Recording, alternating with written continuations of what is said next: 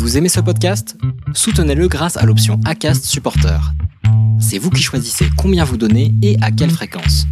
Cliquez simplement sur le lien dans la description du podcast pour le soutenir dès à présent.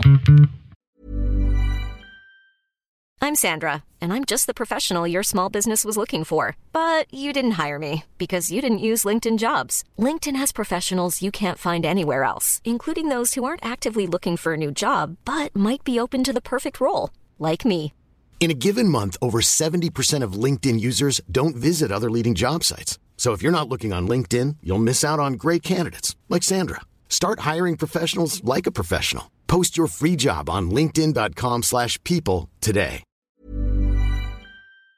Et donc ils sont venus avec leur euh, prototype que j'ai testé et, euh, et ça a été incroyable. Enfin, je me suis dit waouh, franchement les sensations que ça dégage, euh, Enfin moi j'ai plein de pavés en bas de chez moi donc ça me permettait déjà de les franchir hyper facilement. Et, euh, en plus de ça, ces sensations de vitesse, de vent euh, dans les cheveux. euh, et puis aussi d'utiliser une trottinette comme tout le monde. Et on en revient à la petite fille que j'étais, qui était hyper frustrée de pas pouvoir faire du vélo, du skate, de la trottinette quand j'étais petite. Et là de se dire, bah en fait, là je fais de la trottinette comme tout le monde, quoi. Vous vous apprêtez à écouter la deuxième partie d'un podcast des déviations. Notre média raconte les histoires de celles et ceux qui ont changé de vie. Pour nous suivre et ne rien manquer de nos actualités, nous vous donnons rendez-vous sur notre site et nos réseaux sociaux. Abonnez-vous à notre chaîne YouTube et suivez nos podcasts sur Acast et autres plateformes de streaming. Tout de suite, un nouveau portrait, une nouvelle histoire, une nouvelle déviation. Alors mon métier de rêve quand j'étais petite, c'était d'être euh, pédiatre. Je voulais absolument être pédiatre. Je pense que ça a un lien avec le fait que euh, petite, bah, j'ai eu pas mal de pédiatres qui se sont occupés de moi et je me suis dit bah moi aussi j'ai envie de sauver la vie de plein d'enfants. Et euh, du coup je voulais être pédiatre et ça euh, il n'y avait pas y pas d'autres options possibles. Et euh, donc euh, bon bah j'ai fait un bac S et ensuite euh, j'ai été en fac de médecine. Et là par contre je me suis aperçue de, de la réalité de la vie, de ce que c'était que la fac de médecine, le concours de médecine où tu arrives en amphi où tu as les, tous les redoublants euh, qui euh, font un maximum de bruit dans l'amphi pour que les nouveaux arrivants n'aient pas, euh, n'aient pas accès aux cours pour avoir un avantage sur eux au moment du concours, euh, où il n'y a pas du tout d'entraide, où c'est chacun pour soi, où, euh, où euh, bah, à la différence de, du lycée où tu avais des devoirs, euh, t'étais pas mal suivi, là la fac, bah, tu te débrouilles et, euh, et particulièrement en médecine où il y a cette compétition et euh, et un état d'esprit qui me correspondait pas du tout. Les matières m'intéressaient pas non plus parce que bah, le concours, euh, c'est euh, le premier semestre, c'est euh, de la physique, de la chimie, des stats, des maths, que des trucs euh, qui m'intéressaient absolument pas. Moi, j'étais beaucoup plus axée sur euh, biologie, anatomie, euh, sciences humaines, enfin. Et ça, ça y était pas, et j'ai pas réussi à me, ça a pas réussi, enfin, ça m'a pas plu. Je me suis dit, ok, c'est pas fait pour moi. Euh, à côté de ça, il y avait des moments, enfin des euh, soucis perso euh, un peu durs à gérer en parallèle. Du coup, je me suis dit, ok, euh, bon bah, on repart de zéro. On se pose la question de qu'est-ce que finalement on veut faire de sa vie. Donc j'ai profité de cette année parce que j'avais 18 ans bah, pour euh, passer le permis, avoir accès à l'autonomie parce que ça a vraiment bah, tout changé dans ma vie. J'avais plus besoin de dépendre des parents.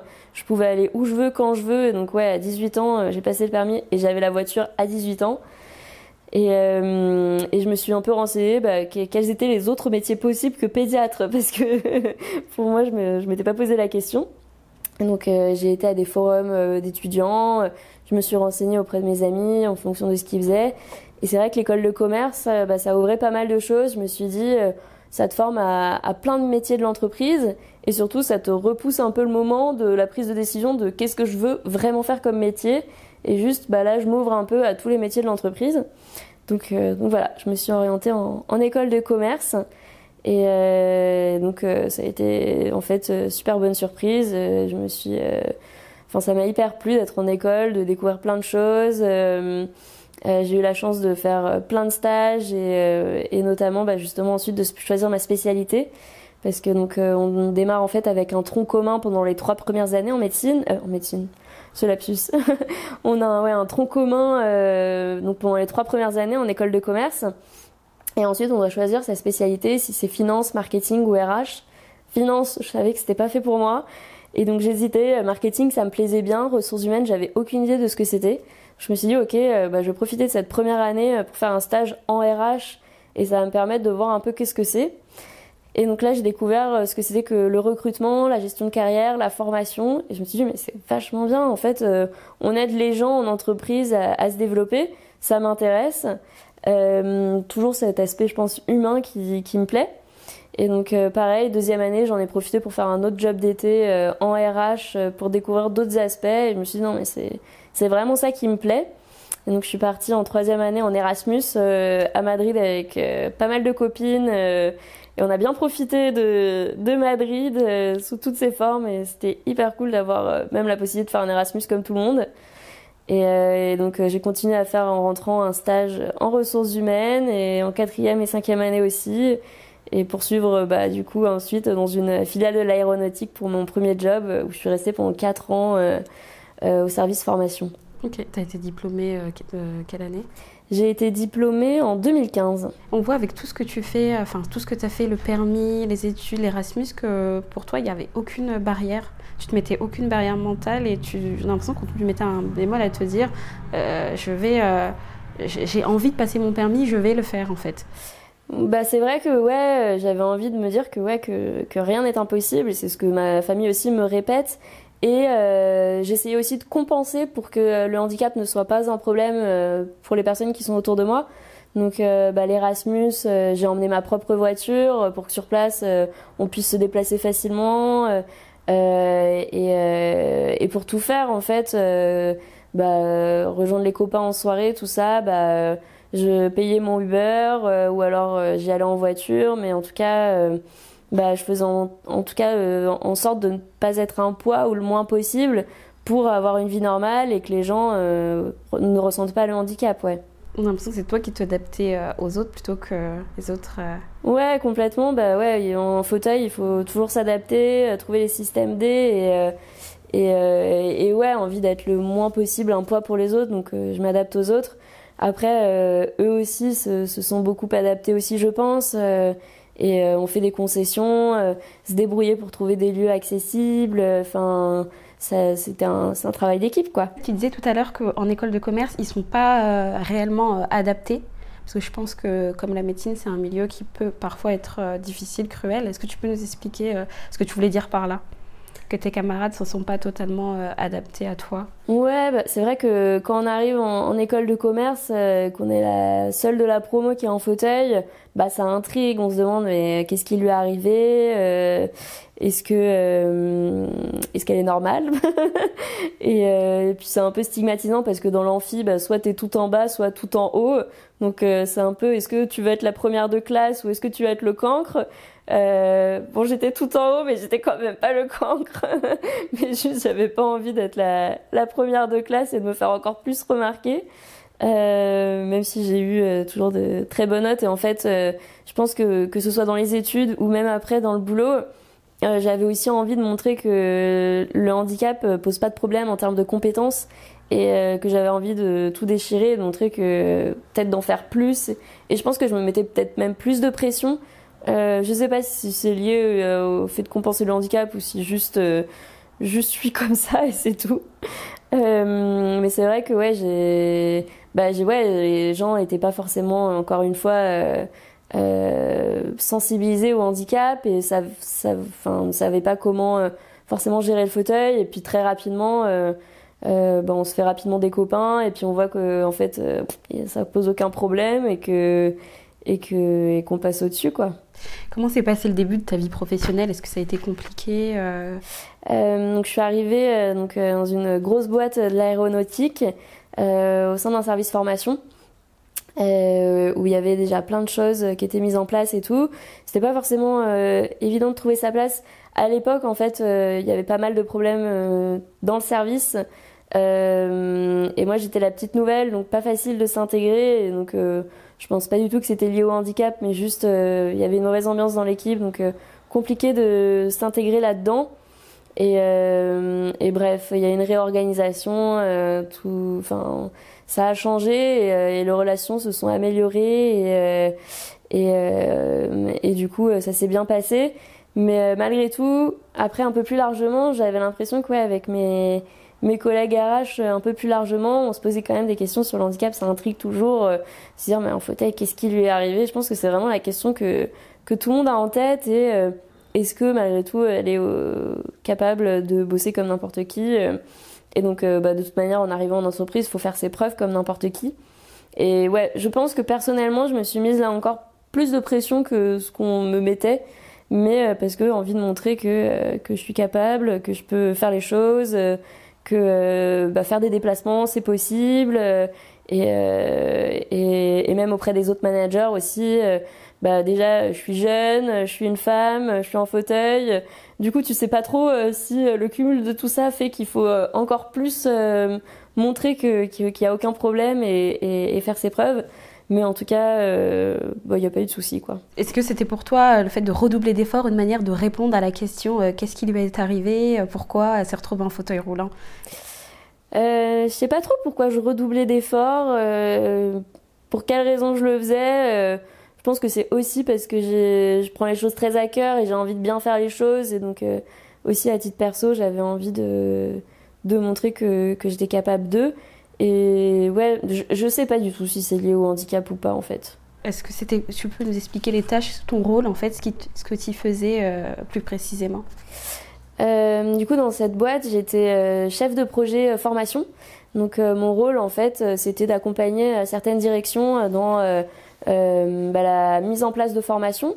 Donc développer des parcours de formation, développer des formations, faire des appels d'offres, créer des programmes avec des organismes de formation. C'était aussi gérer euh, l'outil de gestion de formation qui est une sacrée, une sacrée usine à gaz dans des groupes aussi importants.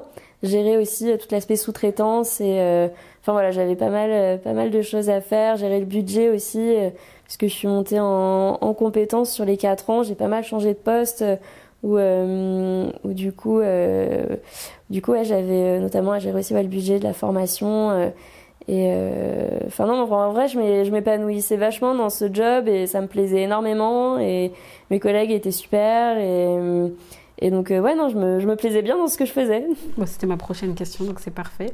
Tu t'épanouissais, mais aujourd'hui, tu exerces un autre métier entrepreneuse. Est-ce que tu peux nous expliquer la genèse de ce projet? Et du coup, j'étais hyper bien dans cette, euh, dans, cette boîte, sur ce poste. Euh, mais j'ai fait la rencontre, ouais, il y a 4 ans, de 4, euh, quatre garçons, comme ça que je les appelle, qui faisaient en fait une formation d'innovation centrée utilisateur, où l'idée c'est de se mettre à la place de l'utilisateur pour développer des solutions. Donc ils sont tous les quatre ingénieurs et ils avaient fait le choix en fait après leur années d'études, euh, leur diplôme d'ingénieur, de faire une formation euh, spécifique là-dessus.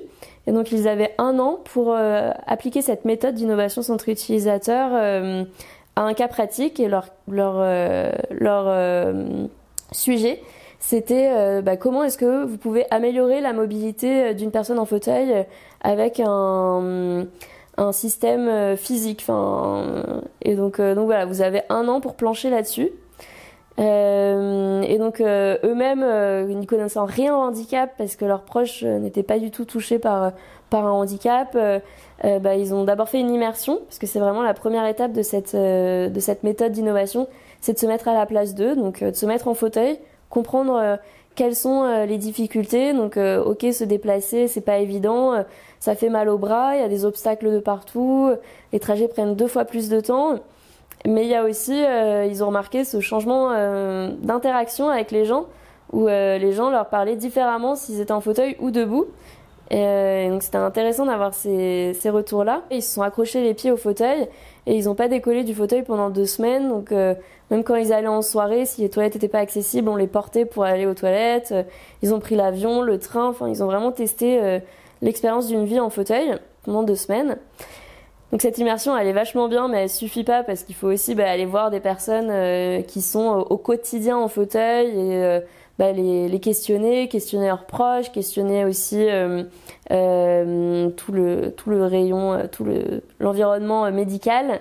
Et donc c'est comme ça que je les ai rencontrés parce que donc ils avaient interviewé ma, mon ancienne kiné qui leur avait donné mon contact et donc euh, ils se sont dit bah vous allez rencontrer Charlotte, euh, elle va vous raconter ce qu'elle fait, elle arrête pas de voyager, elle a sa voiture, elle fait plein de trucs, euh, elle va avoir des choses à vous raconter sur la mobilité. Et en fait, ouais, ça a été un, un, coup de cœur parce que quand je les ai rencontrés, bah, j'ai été hyper euh, impressionnée par euh, leur implication. Euh, parce que n'y connaissant rien au handicap, j'étais là, mais les gars, pourquoi vous passez autant de temps sur votre projet alors que, alors que ça vous concerne pas vraiment et, euh, et ça m'a vraiment touchée de voir, leur, de voir leur investissement. Et je me suis dit, ok, bah, votre projet étudiant, j'ai envie d'y participer et de vous aider comme je le peux, mais en tout cas, euh, je trouve ça vraiment cool qu'il y ait des personnes euh, qui soient pas euh, touchées par le handicap et qui s'y intéressent et qui veuillent faire des choses. Donc j'ai envie de vous aider. Et donc bah, on a commencé à, à, bosser ensemble. Donc il venait me voir en fait après le boulot, il me faire tester des choses. Et notamment bah, cette idée de faire de la trottinette électrique en fauteuil qui me paraissait complètement farfelu. J'étais là mais comment est-ce que tu veux faire tenir un fauteuil roulant sur une trottinette? Tu veux la mettre en équilibre dessus, enfin comment ça se passe, euh, ça m'intriguait vachement. Donc ils sont arrivés, euh, ils avaient fait un petit prototype euh, qui ressemblait à rien en bois et en métal. Et c'est vraiment l'idée de cette méthode aussi de se dire on, prototype, on fait du quick and dirty. Donc c'est des trucs faits très vite qui ressemblent à rien, mais pour tester l'expérience et itérer très rapidement. Et donc ils sont venus avec leur prototype que j'ai testé et, euh, et ça a été incroyable. Enfin, je me suis dit, waouh, franchement, les sensations que ça dégage, euh, c'est. Enfin, moi, j'ai plein de pavés en bas de chez moi, donc ça me permettait déjà de les franchir hyper facilement. Et, euh, et en plus de ça, ces sensations de vitesse, de vent euh, dans les cheveux, et puis aussi d'utiliser une trottinette comme tout le monde. Et on en revient à la petite fille que j'étais, qui était hyper frustrée de pas pouvoir faire du vélo, du skate, de la trottinette quand j'étais petite. Et là, de se dire, bah en fait, là, je fais de la trottinette comme tout le monde, quoi.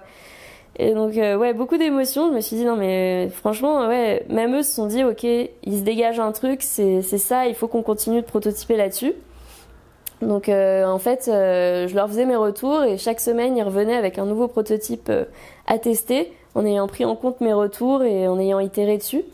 Et, et on l'a fait tester aussi à, d'autres utilisateurs qui ont eu les mêmes retours que moi. On s'est dit, ok, on tient quelque chose. Euh, et, donc on a fait la présentation de fin d'études de leur projet ensemble. Et euh, j'avais compris que euh, à la suite de cette année de formation, ça pouvait aboutir à la création d'une entreprise et que ça les intéressait peut-être. Et donc je leur en ai parlé, j'aurais fait ouais, ce projet franchement il est vraiment cool. De ce que je comprends, vous avez envie que, que ça se développe et que du coup il y a un maximum de personnes qui puissent en bénéficier. J'ai envie de participer au projet, j'ai envie de le lancer avec vous. Donc ils bah, c'est trop bien que ça vienne de toi parce que justement on attendait que, que tu nous le demandes pour, euh, pour que ça se fasse parce que nous on, serait trop content que, que tu le fasses avec nous. Et donc on a lancé euh, Omni comme ça il y, a, il y a 4 ans. Comment on passe de je teste des produits à j'ai vraiment envie de participer, à, de créer une entreprise avec eux À quel moment ça a émergé? Est-ce que c'était pendant que tu testais ou c'était euh, à la fin du projet où tu t'es dit là oui il y a quelque chose à tenir s'ils arrivent à, à créer leur entreprise? Bah, il y a vraiment eu euh, bon, le fait de les, les, accompagner au fur et à mesure, ça m'a vraiment donné envie de participer à ce projet, de m'investir plus. Et quand on est arrivé à l'aboutissement, en tout cas, du projet euh, étudiant, on dit ah mais, ça peut pas s'arrêter comme ça en fait. Euh, ça a vraiment un trop gros trop, trop gros impact. Il faut que il faut qu'il y ait d'autres personnes qui puissent en bénéficier. Et donc on va continuer le projet. Je savais pas trop si c'était sous la forme d'une entreprise, mais en tout cas j'avais envie de continuer à participer au projet. Moi, j'étais déjà en poste, euh, du coup, c'était compliqué de me, d'avoir plus de temps, mais du coup, je me suis mis en, temps partiel en fait euh, pour euh, pouvoir me dire, bah, comme ça, ça me permet de faire les deux en parallèle. Très rapidement, je me suis rendu compte que c'était trop compliqué de faire les deux en même temps. Et pour moi, ça a été un choix un peu difficile de me dire, ok, est-ce que je lâche mon boulot confortable, qui paye bien et euh, dans lequel je m'épanouis et, euh, et où euh, j'ai une stabilité de l'emploi? Ou est-ce que je me lance dans cette aventure un peu folle de l'entrepreneuriat où bah, on ne sait pas ce que ça va donner pour le moment on en est au tout début et mais on, sent qu'il y a du potentiel et bon bah j'en parle normal normalement c'est évident j'en parle avec mes parents pour les questionner avoir, leur avis et eux, ils étaient intermittents du spectacle. Donc, euh, depuis que j'étais petite, ils étaient là, Charlotte, la sécurité d'emploi, c'est le plus important. Et en même temps, euh, quand ils ont vu le projet euh, sur lequel on était avec les garçons, ils étaient là, mais, mais ça, c'est le projet d'une vie et tu t'épanouis dedans. Enfin, en vrai, t'es jeune, t'as pas de. T'as pas de. de. comment on dit. de, de charge. Enfin, en vrai, lance-toi dedans, c'est maintenant qu'il faut le faire, et puis on verra bien où ça, où ça te mène, mais, mais n'aie pas peur et vas-y. Et donc, bon, bah, j'ai écouté mes parents.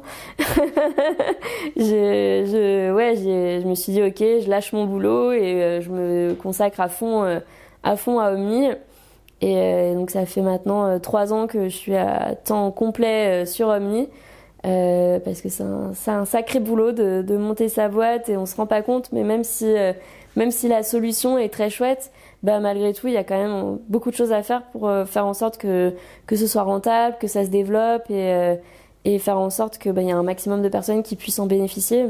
Bah, ça s'est fait assez progressivement, du coup, mon départ de, de la boîte dans laquelle je travaillais parce que, parce que d'abord, j'ai été à mi-temps et en fait, euh, bah, mon projet, j'en parlais tout le temps à mes collègues. Enfin, forcément, ça fait partie de ma vie et, euh, et ça leur parlait. Ils étaient tous euh, d'un énorme soutien. Et, et effectivement, bah, quand, quand j'ai décidé de partir, ça paraissait un peu, un peu évident. Tout le monde s'en doutait parce que bah parce que c'était un projet qui a du sens et eux-mêmes m'ont soutenu dans ce départ, m'ont accompagné et, euh, et non, j'ai été vraiment ouais, euh, hyper bien euh, entourée aussi pour cette transition et, et je les remercie vraiment. C'est important pour toi aujourd'hui qu'il y ait du sens dans ta vie, que ce que tu fais ait un impact sur, sur les autres? Ouais, bah c'est vraiment la raison pour laquelle je me lève le matin. Enfin aujourd'hui, je sais pourquoi je me lève le matin, ça donne du sens à, à ce que je fais.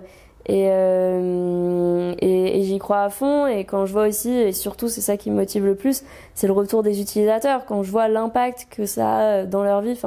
Bon déjà j'étais convaincue avec l'impact dans ma propre vie, mais euh, quand je vois que euh, aujourd'hui on a 800 personnes qui l'utilisent et que toutes elles nous elles nous remercient, elles l'utilisent au quotidien, que ça change vraiment leur vie, que ça leur permet de sortir de chez elles, euh, d'avoir des interactions qui sont complètement décomplexées sur les pistes cyclables de, pouvoir, euh, de, pour certains, euh, reprendre goût à la vie. Et, euh, et ouais, l'impact, il est fort et ouais, ça motive à, à continuer et, et, à faire encore plus. Avant de te jeter à corps perdu dans l'entrepreneuriat, quelle vision tu avais de l'entrepreneuriat? Est-ce que tu avais peur? Est-ce que tu as toujours été de ceux qui ont besoin d'une sécurité de l'emploi, comme tes parents te le, te le rappelaient souvent? Euh, pour moi, l'entrepreneuriat avant ça, c'était inenvisageable. Enfin, pour moi, c'était beaucoup trop stressant, beaucoup trop risqué. Et d'ailleurs, au tout début, euh, les garçons, euh, c'est vrai que quand ils m'avaient dit qu'ils allaient se lancer là-dedans et juste du coup gagner le RSA pendant plusieurs mois, j'étais là, les gars, mais vous sortez de grandes écoles et vous, vous, voulez vraiment faire ce choix-là, enfin, de risquer tout comme ça pour un projet, on sait pas ce que ça donne et et finalement, euh, c'est vrai qu'au fur et à mesure euh, du temps que j'ai passé avec eux, et, et, je me suis dit non mais, mais en vrai ils ont raison et euh, il faut prendre ce risque et, et c'est vraiment l'équipe et le projet qui m'ont motivé à le faire, mais sinon je l'aurais jamais fait. Euh, c'est quoi la différence fondamentale, on va rester sur l'entrepreneuriat, entre ton job d'avant et maintenant au sein d'une entreprise en tant qu'entrepreneuse? Euh, bah Aujourd'hui, maintenant qu'on, du coup, que je suis entrepreneuse, euh, la différence avec ce que je faisais avant, c'est que c'est que là tu touches à tout. T'es sur tous les fronts. tu fais à la fois euh, des trucs hyper stimulants comme de la stratégie, euh, euh de, la com, du market, des ventes, mais aussi bah, parfois on met les mains dans le cambouis, on, on s'occupe du produit. Euh, et on fait plein de trucs euh, absurdes de devoir euh, devoir faire un aller-retour pour dépanner un, un utilisateur, de d'aller à la poste, régler des trucs absurdes, faire des trucs logistiques qui prennent du temps. Enfin, on, on, touche vraiment à tout. c'est beaucoup de stress parce que c'est notre petit bébé. Il y a une charge mentale constante. On y pense même le week-end. Euh, parce qu'on a envie que ça fonctionne et, et qu'il y a toujours bah, plein de pépins dans tous les sens à régler et, euh, et du coup c'est stressant mais en même temps bah, on voit que les choses elles avancent et qu'il y a de plus en plus de choses qui se font donc bon il faut prendre le temps de se poser et de se dire ok euh, regardons un peu tout ce qui s'est passé euh, jusque là soyons déjà contents du chemin parcouru et, et puis on verra jusqu'où ça va mais on va faire en sorte que ça aille le plus loin possible euh, et, quoi qu'il arrive, c'est une belle aventure et il faut que ça le reste et que et qu'on on soit heureux de faire ce qu'on fait, quoi. Si j'ai bien compris, c'est une entreprise qui allie mobilité et handicap. Est-ce que tu as d'autres projets pour l'avenir et comment est-ce que tu aimerais évidemment faire évoluer cette entreprise? Donc aujourd'hui, Mini, euh, l'objectif c'est vraiment d'améliorer la mobilité euh, des personnes euh, à mobilité réduite et plus particulièrement en fauteuil roulant. Et donc on a lancé justement ce premier projet qui était de permettre de faire de la trottinette électrique en fauteuil roulant grâce à une, un système de fixation qu'on a développé qui est unique au monde, qui a été sur lequel on a posé plusieurs brevets et, qui permet vraiment bah, de se déplacer hyper facilement au quotidien. Donc ça, ça a été ce premier, ce premier projet. Et on en a encore d'autres, évidemment, euh, sous, le tapis pour, euh, pour continuer à améliorer la mobilité. Euh, qu'on est aussi en train de développer donc, en parallèle de ce premier projet, qu'on est aussi en train de développer à l'international. Donc voilà, il y a ces deux, gros chantiers sur lesquels on est en train d'avancer. Et, au-delà de, de, de la mobilité, des produits qu'on peut, qu'on peut proposer, on essaye aussi bah, d'avoir un vrai impact aussi euh, euh, sur la scène du handicap, en tout cas d'essayer de faire euh, changer, changer le regard sur le handicap de manière un peu plus large.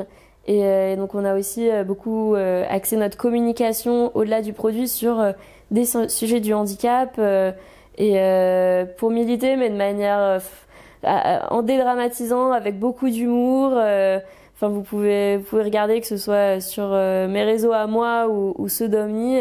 On, parle du handicap avec beaucoup d'humour pour justement, euh, euh, malgré tout, se rendre compte des, des sujets, des choses absurdes qu'il peut y avoir dans notre manière de faire et en même temps, en même temps rigoler quoi. comment tu perçois toi ton handicap aujourd'hui et au vu de tout ce qu'il t'a apporté, si tu avais la possibilité de tout recommencer, de l'enlever, est-ce que tu l'aurais fait? Alors c'est une question difficile de se dire euh, est-ce que euh, est-ce que euh, est-ce que je changerais les choses aujourd'hui? Je pense qu'effectivement, si j'avais la possibilité de ne pas être en fauteuil, bah, je prendrais l'option de ne pas être en fauteuil parce que c'est quand même c'est quand même beaucoup plus simple. Mais malgré tout, je sais que si j'avais pas eu le fauteuil, bah, j'aurais pas la vie que j'ai aujourd'hui, l'aventure de fou que je vis aujourd'hui avec Omi et, et, et même, bah, c'est vrai que les proches que j'ai aujourd'hui, l'environnement que je me suis créé, je pense que malgré tout, c'est aussi lié à ça. Et donc, euh, donc je sais pas comment ce serait si, si j'étais pas en fauteuil. Qu'est-ce qui serait mieux, qu'est-ce qui serait moins bien? Euh, je pense que c'est ouais, compliqué de, de savoir. C'est compliqué de répondre à cette question, mais comment tu le perçois aujourd'hui? Est-ce qu'il est, euh, a été parfois un frein, on l'a vu avec de la frustration. Est-ce qu'il est une force aujourd'hui? Euh, bah parfois je me dis euh, ce serait quand même tellement plus simple de pas avoir le fauteuil pour faire ci et ça et ça enlève quand même beaucoup de ça enlèverait pas mal de frustration. Euh, mais malgré tout ouais ce fauteuil bah ouais ça me donne aujourd'hui j'ai l'impression une force euh, malgré tout que que j'aurais pas eu sans. Et euh, une, une vision de la vie aussi qui est vraiment différente et qui est, qui est importante pour moi et, et un mindset aussi complètement différent donc bon, ben, avec des si et des si, euh, on ne sait pas de quoi la vie serait faite, mais euh, non, mais je suis contente de, la vie que j'ai aujourd'hui. je me dis que si j'avais pas été en fauteuil, euh, j'aurais mal tourné. non, mais je sais pas, je sais pas comment comment ça se serait passé, mais je pense que j'aurais pas eu cette ouverture d'esprit et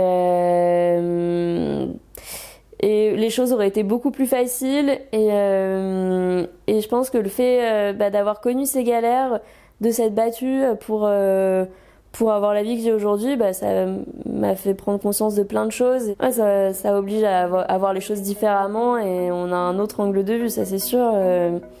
Et, et beaucoup de résilience quoi. Vous venez d'écouter la deuxième partie d'un podcast réalisé par Audrey Maquies et Chloé Robert. N'hésitez pas à commenter, nous écrire et partager si ce podcast vous a plu. Notre média, vous pouvez le retrouver sur lesdéviations.fr, Facebook, Instagram, LinkedIn, TikTok et YouTube. Nous n'avons qu'une vocation, raconter les histoires des personnes ayant changé de vie.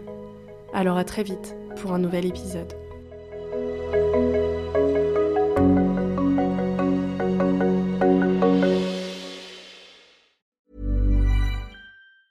Planning for your next trip? Elevate your travel style with Quince. Quince has all the jet setting essentials you'll want for your next getaway, like European linen, premium luggage options, buttery soft Italian leather bags, and so much more. And is all priced at 50 to 80% less than similar brands. Plus, Quince only works with factories that use safe and ethical manufacturing practices. Pack your bags with high-quality essentials you'll be wearing for vacations to come with Quince. Go to quince.com slash pack for free shipping and 365-day returns.